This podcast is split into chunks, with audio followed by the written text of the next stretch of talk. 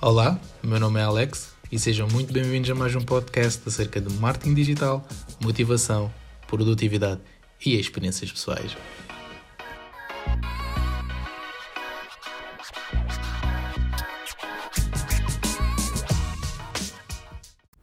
Ora, então bom dia, episódio número 27 e este episódio supostamente ia sair na quinta-feira passada, mas por dois motivos acabou por não sair. Motivo número um, como este podcast e estes episódios trazem algumas ideias complexas que são né, escrutinadas a, a, a pedaços mais simples, eu acabei por entrar num loop, numa bola de neve e acabei por não trazer um, uma linha de pensamento tão clara e esse foi um dos motivos que me levou a adiar este episódio. O segundo motivo foi porque eu estava numa bolha e num ambiente que era totalmente eh, contrário àquilo que eu ia dizer agora. Então, por motivos de coerência, decidi adiar e, e trazer uma ideia muito mais sólida para este episódio. Portanto, sobre hoje, hoje vamos falar sobre instabilidade mental nada a ver com saúde mental ou doenças mentais, mas é mais numa ótica de que se tu estiveres instável, facilmente és dominado por alguém. Então é, é sobre isso que se trata o episódio de hoje. Sem mais demoras, eu vou-te explicar aqui em duas grandes áreas o que é que eu quero dizer com isto. E vou-te explicar como é que as pessoas podem aproveitar-se de ti se estiveres instável e como é que tu podes resolver esta questão. Eu já passei por alguns momentos de instabilidade, já reparei também que tinha alguns clientes também em momentos de instabilidade, tanto amigos, conhecidos, e, e acabei por tirar aqui algumas conclusões hum, sobre este assunto. E para adicionar, também tenho dois filhos, e, e quando, enquanto pai, tu sentes-te instável é muito, muito, muito mais complicado educar e, e, e ser, e ter um papel de, de, suporte. Então esta, esta questão do, do estar estável é, é, também super importante para mim e é por isso que eu estou a falar sobre, sobre esta questão. Depois, um, aqui a parte do, do resolver, vou, vou entregar-te aqui os quatro pilares que eu acredito que sejam necessários para podermos voltar e podermos um, estabilizar e, e acima de tudo, analisar qual é que é o nosso estado psicológico para trabalhar em cima disso. Que é que acontece quando tu estás instável? Trazendo aqui um, um exemplo prático, imagina teres alguém ao teu lado com uma caneta que faz tchic, tchic, tchic, tchic, tchic, tchic. Se tu estiveres calmo, aquilo passa-te ao lado.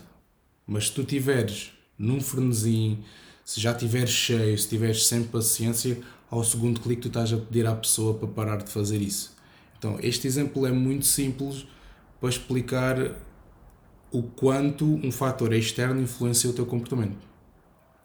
Levando isto a um, um nível um bocadinho mais acima, imagina o que é que é tu estares instável, estares inseguro, estares numa bomba e, e apresenta-te uma solução.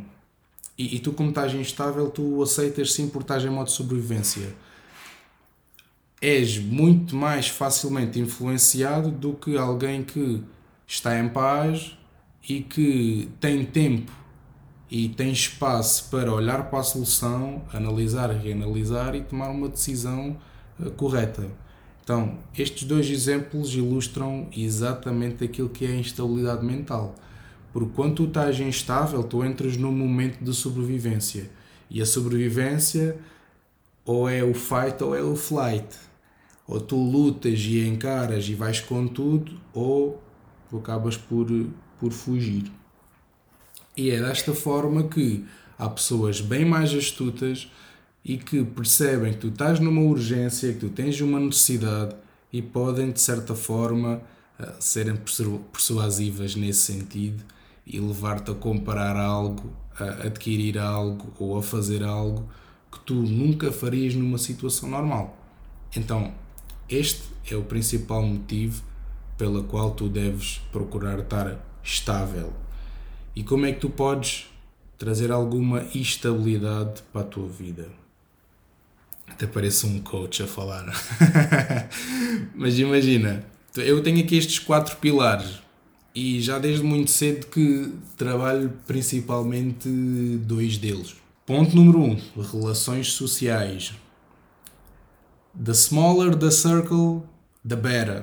O que é que eu quero dizer com isto? Quanto menos amigos, quanto menos chururu e mimimi houver na tua vida, melhor é. Se possível, junta pessoas que fazem-te sentir bem e que potenciam as tuas atividades. Isto porque nem toda a gente tem a capacidade de enfrentar o mundo sozinho. São muito poucas as que fazem isso. Então tu precisas de alguém que tu consigas eh, agir aqui em simbiose e tu possas transmitir bons momentos, mas também possas um, receber um, estas energias positivas. Portanto, é muito bom e é muito importante tu trabalhares esta questão da relação social. Nem sempre ligações de sangue são positivas. Nem sempre aquele amigo que vem de infância é positivo para ti nesta fase da tua vida. Então é preciso tu saberes entender e saberes identificar este tipo de, de, ações. Ponto número 2. Alimentação. Eu falo muito sobre alimentação, estou sempre em cima a tentar melhorar a minha, mas acho que é, este é o meu tendão daqueles, a parte da alimentação. Um, Porquê? Esta parte da alimentação, o que é que vai trazer à parte da estabilidade? Tu vais estar a dar ao corpo aquilo que o corpo precisa e mantens o depósito meio cheio e tu estás a carregar o corpo com nutrientes e com química necessária para fazer a máquina trabalhar. Se tiveres uma má alimentação, já vais estar a acumular resíduos e já vais entrar aqui numa espiral de ah, estou cansado, sinto-me cansado, já não faço exercício, entretanto não faço exercício, ando estressado, não liberto energia e vais ver ao final do mês és, estás composto por uh, camadas de gordura, camadas de stress e, e, e estás aqui numa bolha gigante. Então, passando já aqui para o terceiro ponto, que é o exercício que já referi, o exercício não é nada mais nada menos do que ativar o sistema. Então imagina, se tu estiveres em repouso durante uma, duas semanas, o teu corpo começa a doer de estares parado. E se tu deres exercício, se tu deres uma rotina, se tu ativares e estimulares, o corpo vai responder de certa forma, um pouco como a inteligência artificial, né? Quanto mais prompts tu metes, mais ele fica inteligente. E acontece o mesmo com o corpo. Quanto mais exercício, mais o corpo pede e, e, e, melhor vai ficando. A técnica fica melhor, o exercício fica melhor, o músculo cresce, hum, as substâncias nocivas são libertadas, o suor sai, por e em diante. Então o exercício é super importante para tu conseguires tanto ativar e vou juntar no mesmo saco aqui a parte do sono que é para tu desligares e relaxares. Então treinas, gastas energia e depois dormes bem e tornas isto um ciclo. Aqui duas fases muito simples. Aquilo que é o quarto, que é o, aquilo que toda a gente tem medo, e não sei porque que não fazem mais isto, que é o, o parar para pensar. E é preciso ter coragem para fazer isto. Porque imagina, estás no stress do trabalho, no stress da parentalidade, tens um familiar uh, que não está bem, tens um primo que vai viajar e que vai fazer falta. E, e tu não paras para pensar como é que tu vais identificar cada mudança, qual é que é o pró e qual é que é o contra. Então esta parte do parar, analisar e, e concluir o que é que determinada ação vai trazer é muito importante para a questão da estabilidade mental. Porque imagina, estás em sobrevivência, não paras para identificar aquilo que o teu corpo pede e que a tua mente pede, é executa, executa, tira isto da frente. E estás a pensar a curto prazo, estás a, a varrer a areia que está no chão e estás a varrer para debaixo do tapete. Quando tu devias pensar é que tens todo um corredor para limpar e não só ali aquele lado.